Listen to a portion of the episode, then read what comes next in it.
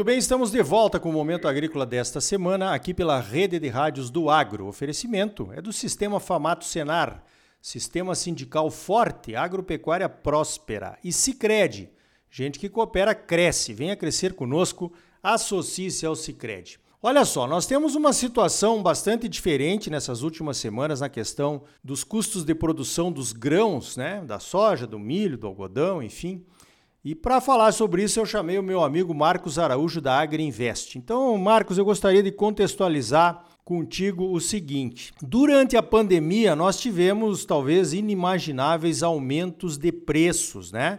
Principalmente desses grãos que eu já falei, a soja, o milho, o algodão e até das carnes de uma forma geral. Nesse meio tempo, então, o lucro dos produtores realmente esteve num patamar bastante vantajoso. Mas agora, nas últimas semanas, parece que as abóboras estão se adequando e os custos de produção, infelizmente, têm subido bastante. Como é que você está vendo isso, Marcos? Você acha que nós primeiro tivemos um novo patamar de preços das commodities em nível mundial, mas agora os custos de produção estão trazendo de volta a realidade que nós tínhamos antes da pandemia? Bom dia. Muito bom dia a todos. Muito obrigado pelo convite, Ricardo. Um forte abraço a todos vocês. Desejo saúde e uma excelente safra. Ricardo, podemos resumir o seguinte, que a questão do Covid-19 a nível global é uma questão inflacionária, que faz com que vários países e empresas ao redor do globo deixem aquele conceito de just in time para trás. Nós tínhamos a China como a grande fornecedora locomotiva eh, global, fornecedora, por exemplo, de chips para automóveis, e aí agora nós temos aí fila de espera algumas cidades de seis meses para um carro novo. Consequência disso é os nossos carros usados aí voltando a se valorizar. Né? Então a gente compra hoje um carro usado e vende ele mais caro do que aquele preço que nós pagamos. Combinado com isso também, Ricardo, tivemos toda uma questão ambiental na China, questões de mão de obra, questões sanitárias, que também agora impacta para a gente na garantia de fornecimento de agroquímicos. Veja, por exemplo, o caso do glifosato. Temos também agora umas ameaças ainda não oficial da China querendo restringir as exportações de fertilizantes, que vai ser um tiro no pé. Quem planta inflação, imagina se a China deixa de exportar fertilizantes aqui para o Brasil, o agricultor brasileiro vai deixar de investir em tecnologia aquela produtividade na soja que era esperada, 70 sacas, imagina menos potássio, menos fósforo no solo, vai produzir quanto? E aí o que, que a China vai ter que pagar pela soja brasileira para ter novamente atender nessa demanda interna para abastecer o farelo, o óleo de soja, para atender a produção de suínos. Então, resumidamente falando, Ricardo, o Covid-19 é uma questão inflacionária para o globo. E para nós brasileiros produtores que vivemos do agro, o nosso maior impacto será sobre a safra 2022 e 2023 e não essa safra 21 22 que nós estamos plantando praticamente já com os custos de produção finalizados. Agora, claro, para terminar o custo de produção é lá na última passada da colheitadeira para que a gente compute realmente o nosso, a nossa produtividade para que a gente saiba o custo por hectare, Ricardo. Positivo, Marcos. Agora, essa questão dos fertilizantes, por exemplo, que eu gostaria que você detalhasse um pouco melhor, não é muito cedo ainda para a gente já assimilar um custo maior de fertilizantes aí para 2022, 2023, em função das, digamos assim, dos acontecimentos que estão levando a esse aumento de preço agora. Você acha que esse preço dos fertilizantes poderia recuar daqui a alguns meses? Olha, Ricardo, essa é a pergunta hoje que vale alguns milhões aí.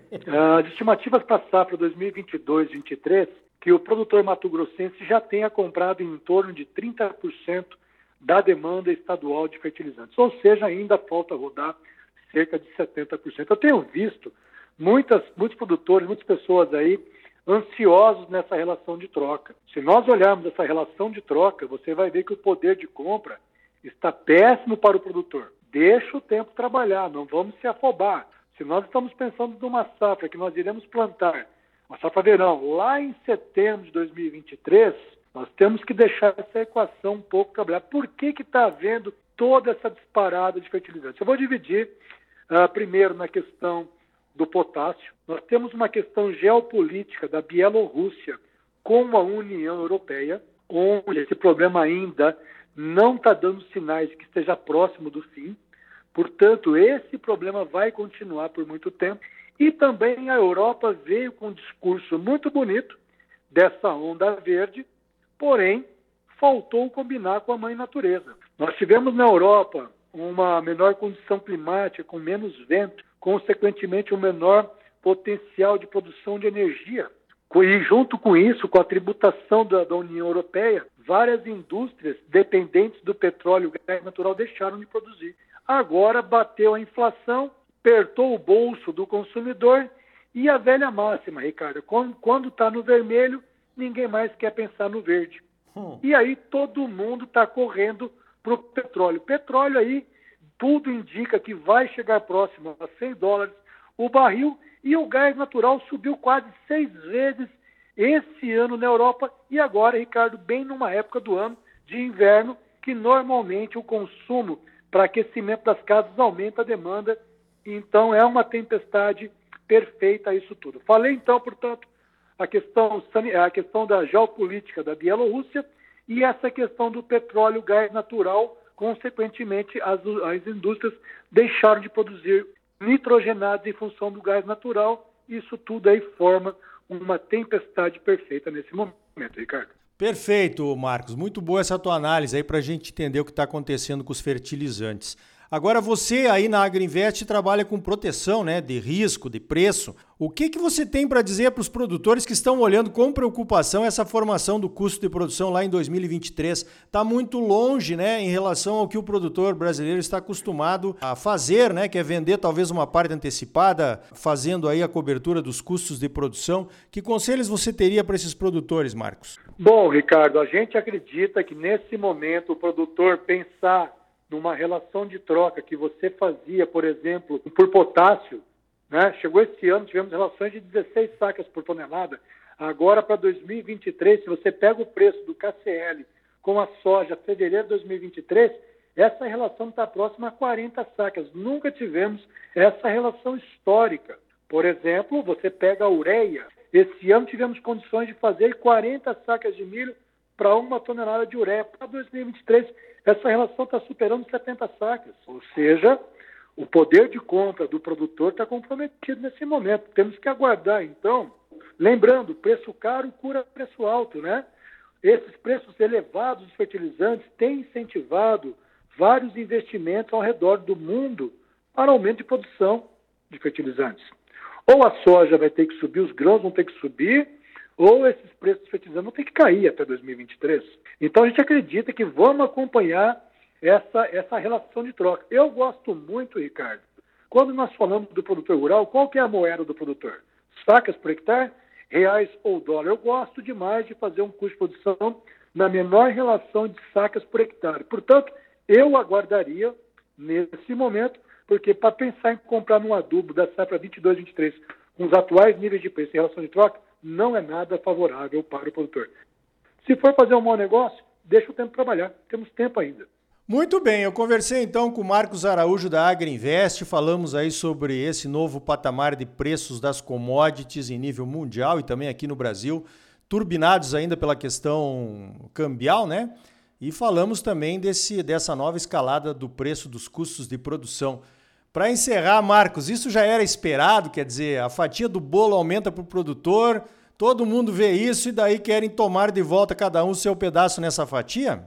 Pois é, Ricardo, você vê aí o agro está no olho do, do, olho do mercado, é o, que, é o que movimenta e sustenta o Brasil. Vamos ficar de olho, está todo mundo aumentando isso daí realmente querendo uma fatia. Graças a Deus, Ricardo, se a mãe natureza fizer a parte dela e o produtor que nos ouve fazer a parte dele, por exemplo, pertinho de você aí, pegando um exemplo de Sapezal para safra 21, 22, essa que está sendo plantada agora. Preços da soja para fevereiro em Sapezal, Ricardo. Pegando uma soja de 138 reais, colhendo 65 sacas por hectare e um custo de 5 mil reais por hectare, o sojicultor de Sapezal está tendo um lucro de quase 4 mil reais por hectare. Já para o milho safrinha 22, considerando um custo de R$ 4.180 por hectare, para uma produtividade de 110 sacas, fazendo a conta de exportação, R$ 59,00 a saca, são mais R$ 2.300 por hectare para o produtor rural. Ou seja, 4 mil da soja mais 2.300 do milho são 6.300 reais. Vamos ficar de olho, porque as condições do mercado futuro são lucrativas e lembre-se que vocês vão ter toda a safra 22, 23, que vocês vão poder estar tá vendendo parte dela para fa fazer essa formação de custo da safra 22, 23. Portanto, tudo bem, muita gente está preocupada esse ano, vendeu soja quando a 90 reais, quando o bucho era 9 dólares, chegou em fevereiro de estava 14. Mas será que para 2022 o bucho hoje de 13 vai subir 5 dólares também para 18? Coisa que nunca tivemos na história. A máxima foi 17,97. Então, nós acreditamos ano bom é quando tem lucro. Portanto, vamos separar as estações, a safra 21, 22 da safra futuro 22 e 23. Ricardo, essa é a mensagem final que eu gostaria de deixar para vocês. Valeu, Marcos. Ótimos argumentos para uma boa reflexão dos produtores que nos ouvem, então. Marcos, parabéns pelo trabalho e obrigado pela tua participação aqui no Momento Agrícola. Valeu, conte conosco sempre aí e é um prazer contribuir com o agro brasileiro. Vivemos dele. Sucesso a todos. Então tá aí. Como disse o Marcos, não precisa ter pressa para fazer um mau negócio. O melhor remédio para os preços altos são os próprios preços altos. Mas não esqueça, isso vale também para os preços da soja, do milho, do algodão e das carnes. No próximo bloco, vamos até Brasília para tentar entender por que pautas importantes para os produtores rurais ficam por décadas adormecidas no Congresso que não as vota. Isso causa insegurança jurídica e até insegurança democrática. Explico. Se o Congresso não vota, quem vai acabar decidindo será alguém que não foi eleito pelo voto do povo, né? Nosso entrevistado é o Nilson Leitão, presidente do Instituto Pensar Agro. É logo depois dos comerciais. E ainda hoje, no sexto episódio da série O que vem por aí, vamos falar sobre o uso de drones na aplicação de defensivos agrícolas. Voltamos em seguida com mais momento agrícola para você, no oferecimento do Sistema Famato Senar Sistema sindical forte e agropecuária próspera. E não esqueça, Sicredi. Gente que coopera cresce. Associe-se ao Sicredi e venha crescer conosco. Não saia daí, voltamos já. Música